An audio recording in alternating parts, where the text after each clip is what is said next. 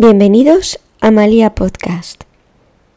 Somos Aranza y Nela, psicólogas sanitarias. Esperamos que disfrutéis de este nuevo podcast.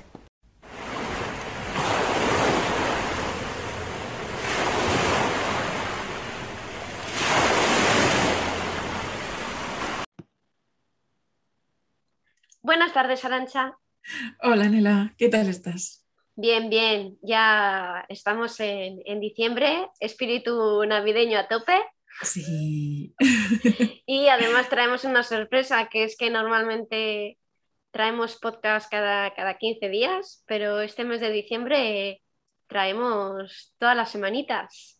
Nos hemos puesto las pilas.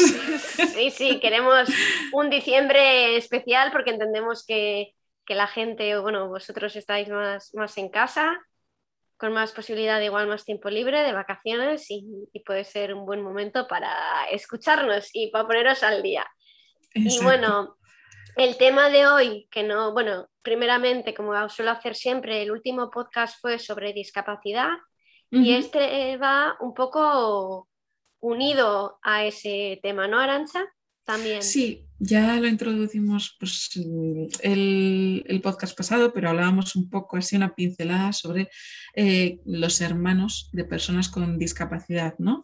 Y sí que nos parecía interesante pues, destacar este tema y hablarlo aparte porque es un tema eh, temón que, da para hablar largo y tendido, ¿no? Un poco, un poco pues seguir con esa reflexión, ¿no? Y de, y de pues, características que nos podemos encontrar, eh, sobre todo siendo padres de y también como profesionales, porque muchas veces acuden las familias con el niño con discapacidad y dicen, quiero que, empiece un proceso de terapia o tal.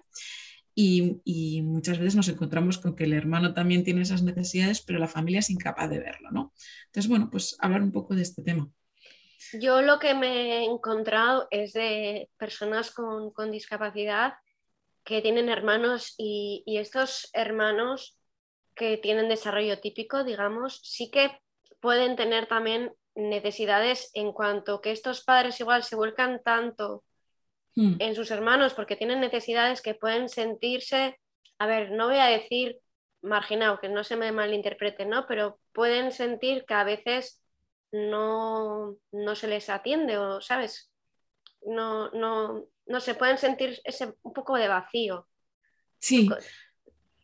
Claro, a ver, nosotros, nuestra intención no es para nada juzgar a los padres porque es una situación totalmente comprensible. Tú al final tienes eh, los recursos que tienes y los destinas en función de prioridades. Y claro, muchas veces las personas con discapacidad son muy absorbentes porque realmente necesitan mucho de ti, pero porque lo necesitan, o sea, porque lo hmm. necesitan para todo el tema de cuidados básicos, alimentación, todo. Entonces, claro, eh, muchas veces los recursos al final acaban absorbidos por esa persona porque realmente los necesitan y nos queda muy poquito para, para ese hermano con desarrollo neurotípico. Y de ahí pues esa sensación de pues que no están o de abandono, entendedme, no, no pretendo yo tampoco exagerar, ¿no? Pero pues un poco de que no está recibiendo la atención que, quiere o que necesita. Porque o que incluso también de lo que hablaste también tú en el anterior podcast, de también un poco de responsabilidad, ¿no? Mm, sí. Hacia él o ella.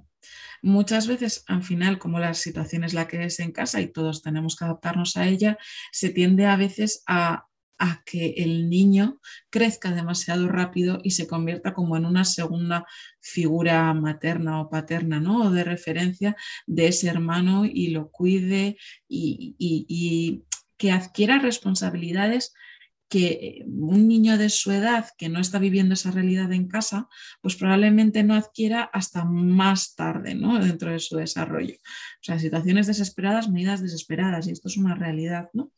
Entonces, simplemente que, se tenga en cuenta, ¿no? Y también, pues, por nuestra parte, intentar aportar ciertos truquitos, que esto eh, va a ser como la segunda parte del podcast, para intentar paliar esa situación que se va a dar, porque es inevitable que se dé, pero mm, puede no llegar a ser, mm, a, resultar tan agravante o, a tener tantas consecuencias como a veces nos hemos encontrado que, tienen, ¿no? Otra cosa que, se me acaba de venir a la mente que, no que no hablamos en el anterior podcast, y es el tema de las familias cuando se rompen. Porque yo conozco muchas familias con personas con necesidades especiales que, se han roto. Claro, porque el tener una, lo que tú acabas de decir, ¿no? que el tener un niño o niña con necesidades especiales puede implicar un sobreesfuerzo y que la familia se pueda romper. Que esto no significa que, la, que no vaya a funcionar, ¿no? Que, que no vaya a haber buena relación entre los padres, ojo. Pero sí que yo conozco a varias familias que, ha pasado esto. Yo también conozco muchas, la verdad. Porque bueno, pues al final siempre hay una de las figuras paternas o maternas que normalmente en esto tengo que decir que la mayor parte suelen ser las madres las que se implican ya por cultura, por lo que sea, por facilidad. Yo ahí no me voy a meter, pero sí que suele ser una de las figuras la que más se implica.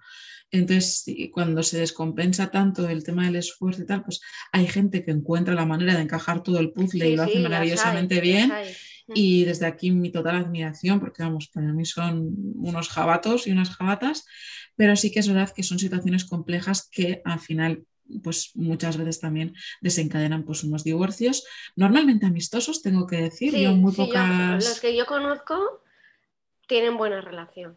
Eso es, entonces, pero bueno, pues que al final no llegan a un acuerdo de cómo manejar las situaciones y deciden pues romper la relación matrimonial, pero no la familiar. Eso es. Y esto pues, también tiene, afecta a esos hermanos ¿no? que, están ahí porque bueno, pues o son más conscientes o son, o, bueno, pues al final como cualquier niño cuyos padres se separan, hay un momento crítico en el que pues mm, hay mucha confusión, hay mucho malestar general y claro, hay que saber manejar esas situaciones. ¿Qué pasa? Que si tú tienes otro hijo con unas necesidades que siempre va a tener de apoyo, de tal, pues a veces no damos, no damos para poder suplir esas necesidades, ¿no?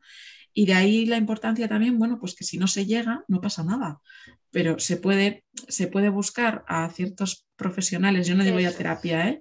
sino pues eh, para que el niño sí que se encuentre apoyado, ¿no? Y que tenga también otros referentes, otras figuras de apoyo. Es que también es importante eh, la palabra delegar, ¿no? Lo que tú has dicho que a veces las madres que, que a ver, no tiene por qué ser siempre, ¿no? Pero no.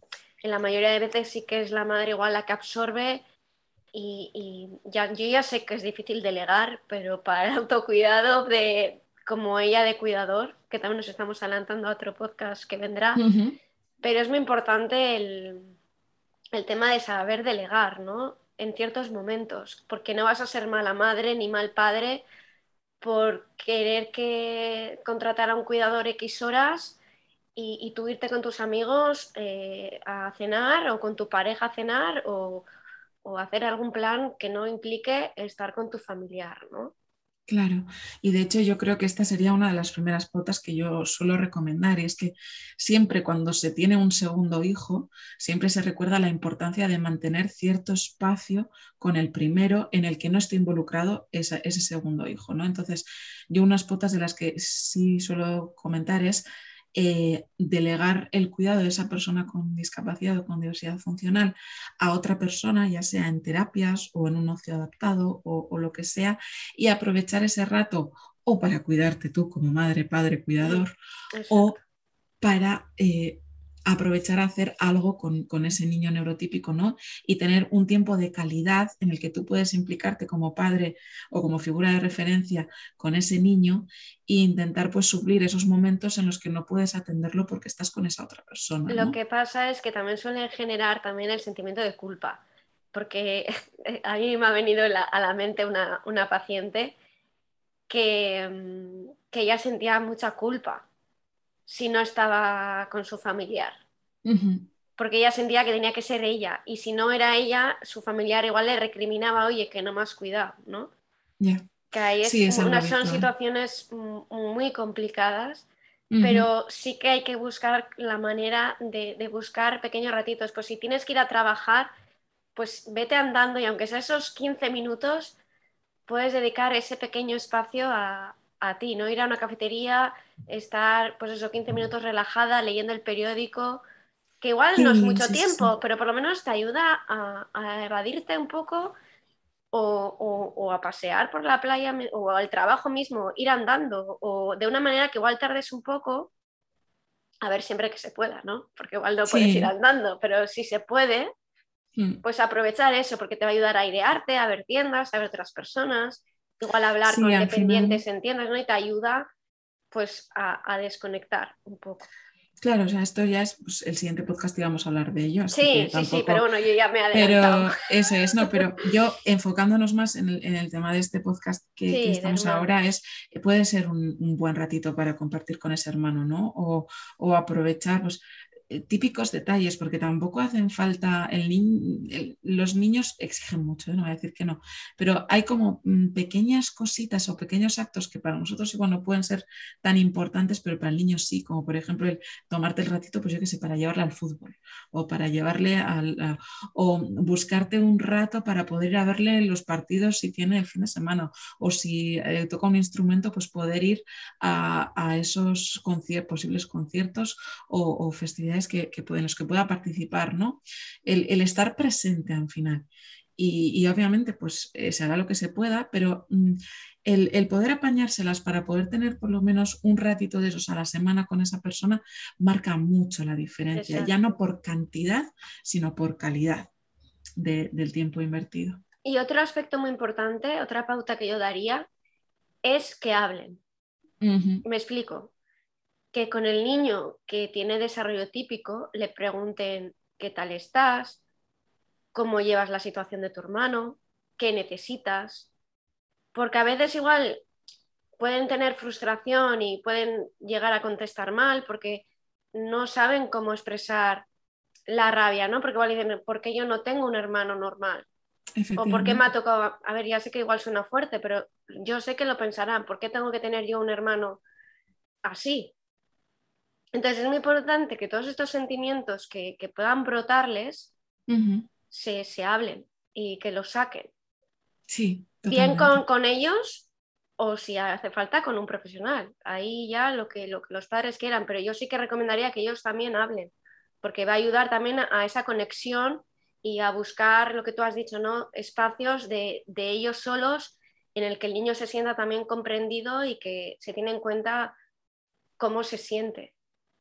Esa es la palabra, o sea, esa es la expresión, el, el tener en, o sea, que se tiene en cuenta y que importa cómo se siente, Mm. ¿no? Que se le dé el valor que, que merece, porque al final, pues la interpretación de un niño es, eh, pasan más tiempo con mi hermano, le quieren más, es una posible interpretación que nosotros vemos muchísimo. Mm. Entonces, el aclarar que no es así, ¿no? Y que al final, pues es un poco esto del eh, me necesita más, pero yo para ti voy a estar si tú lo necesitas y tú me lo puedes pedir, cosa que igual el otro familiar no puede, ¿no? Entonces, el, el estar disponibles para escuchar a, a- a ese niño, ¿no? Y que pueda, y ya no solo niño, porque claro, los niños crecen, ¿no? Y, y sí que es verdad que, bueno, pues situaciones que se dan de, eh, tien- tienes un primer hijo que resulta pues que, que tiene una discapacidad, tienes un segundo hijo que no, y a partir de ahí se van creando como ciertas expectativas en ese niño de cuando nosotros no estemos, será él el que cuide de. Y es, es un tema muy delicado que hay que introducir eh, muy bien, de una manera muy adecuada con el niño, porque no se le puede obligar a una persona a cuidar de otra. Entonces, si se hace desde el cariño, si se crea un vínculo entre los dos hermanos, si, si al final eh, hay una relación de cariño, eh, probablemente esa iniciativa salga del, del propio hermano, ¿no? De decir, eh, yo le quiero, le adoro y voy a seguir cuidando de él como cuando mis padres no estén. Igual que probablemente vaya cuidándole a medida que va madurando y va, y va ayudando ¿no? en, ese, en ese cuidado. Pero si no se cuida esa relación y al final el niño acaba viendo a, a, ese hermano con discapacidad o ese familiar con discapacidad como una persona que le quita lo que es suyo y, y, se crea como esa toxicidad, es muy poco probable que luego esa persona vaya a cuidar de su familiar porque no hay ningún vínculo. Claro, pero lo que has dicho con... también, que tampoco podemos obligar, ¿no? Que yo sé no. que a veces se, tienen, se tiene un hijo con, es, a ver, no voy a decir con esa idea, pero puede ser que, se, que haya casos así. Uh -huh. y, y, y mmm, no se puede obligar, igual que, que, unos padres, igual el hijo mmm, decide llevarlo a una residencia. Que eso no es malo, siempre y cuando él también tenga espacios de visita y de tiempo con ellos, ¿no? Que eso es un tema muy delicado y que tiene que ser una, pues es una decisión familiar y que todo es, yo creo que hay que respetar, ¿no? Un poco cada... Claro, y yo creo que la idea también, es que no puedes vivir tu vida a costa de la otra persona. O sea, deja de, vivir tu propia vida para que, para que la viva eh, la persona con discapacidad, porque eso mm, a la larga, sobre todo, eh, crea un desgaste. Mm. crea un desgaste que al final eh, los cuidadores acaban presentando patologías, porque es así, mm. porque si no se cuidan al final pues acaban, eh, mm, pues no sé, yo, la, típica, yo me acuerdo de la típica madre que me dice, hace que no voy a la, peluquería ni sé, ¿no? Y te mandas una persona pues, eh, pues con síntomas depresivos, ansiosos, em, que ha dejado de pensar en sí misma, o sea, ha dejado de ser, pues yo por ejemplo, dejar de ser arancha para ser madre de o hermana de, y, eso es un error que, que se suele cometer a menudo y es algo que sí que se tiene que trabajar porque no todos necesitamos tener un proceso vital, tanto los hermanos como madres, como familiares, todos necesitamos tener un proceso vital en el que cierta faceta puede ser el ser hermano de, madre de, obviamente lo va a ser, pero tiene que haber más. Tiene que haber unas figuras de apoyo para ti también, tiene que haber unos tiempos de calidad, de autocuidado para ti también. Y eso con los hermanos también es necesario.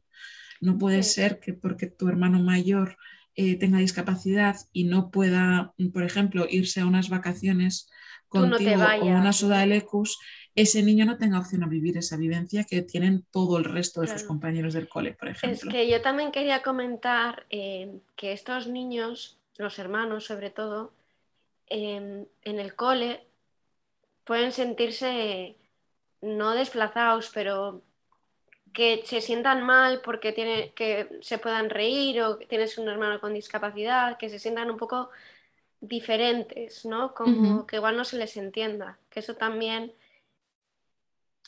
habría que, hablar, que en los colegios se debería de, que yo sé que hay muchos colegios que lo trabajan, la, inclusión y el respeto, ¿no? Pero creo que es importante que estos niños no se sientan diferentes, que, a pesar de las diferencias que pueden tener con, su hermano o hermana, que, su hermano es especial con él y, que pueden tener un vínculo y, tener una interacción pues, a, la manera que puedan, ¿no? Pero yo creo mm. que, se, que se puede.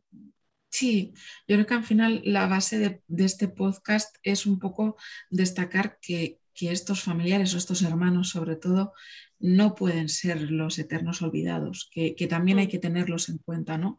Y que nosotros como adultos, cómo gestionemos la situación, eh, no podemos esperar que un niño la maneje de la misma manera, ¿no? Mm. Y, ajustar un poco las expectativas.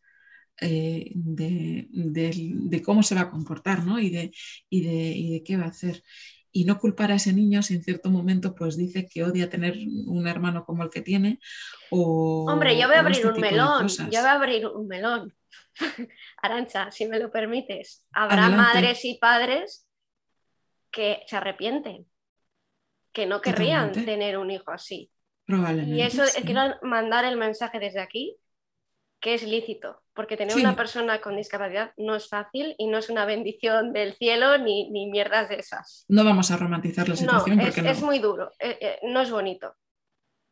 Y hay padres y madres que igual se arrepienten y que les gustaría no tenerlo. Y desde aquí, que les entiendo y que no les voy a juzgar. Totalmente.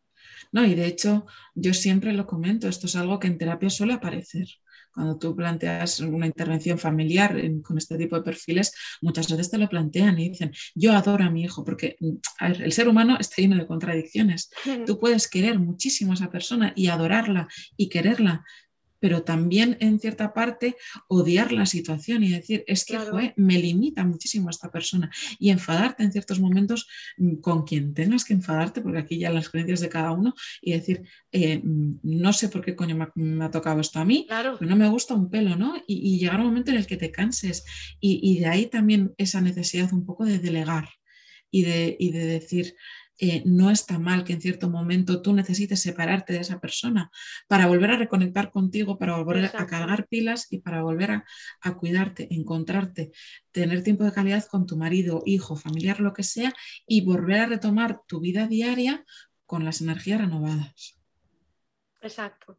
Sí, yo creo que es una reflexión final muy potente. Y introducimos así ya el siguiente podcast que seguiremos con este tema largo Sí, sí, porque el siguiente también va unido a, estos dos anteriores. Así que bueno, Arancha, nos vemos en el siguiente. Sí, la semana que viene nos vemos. Un placer como siempre y hasta la semana que viene. Agur.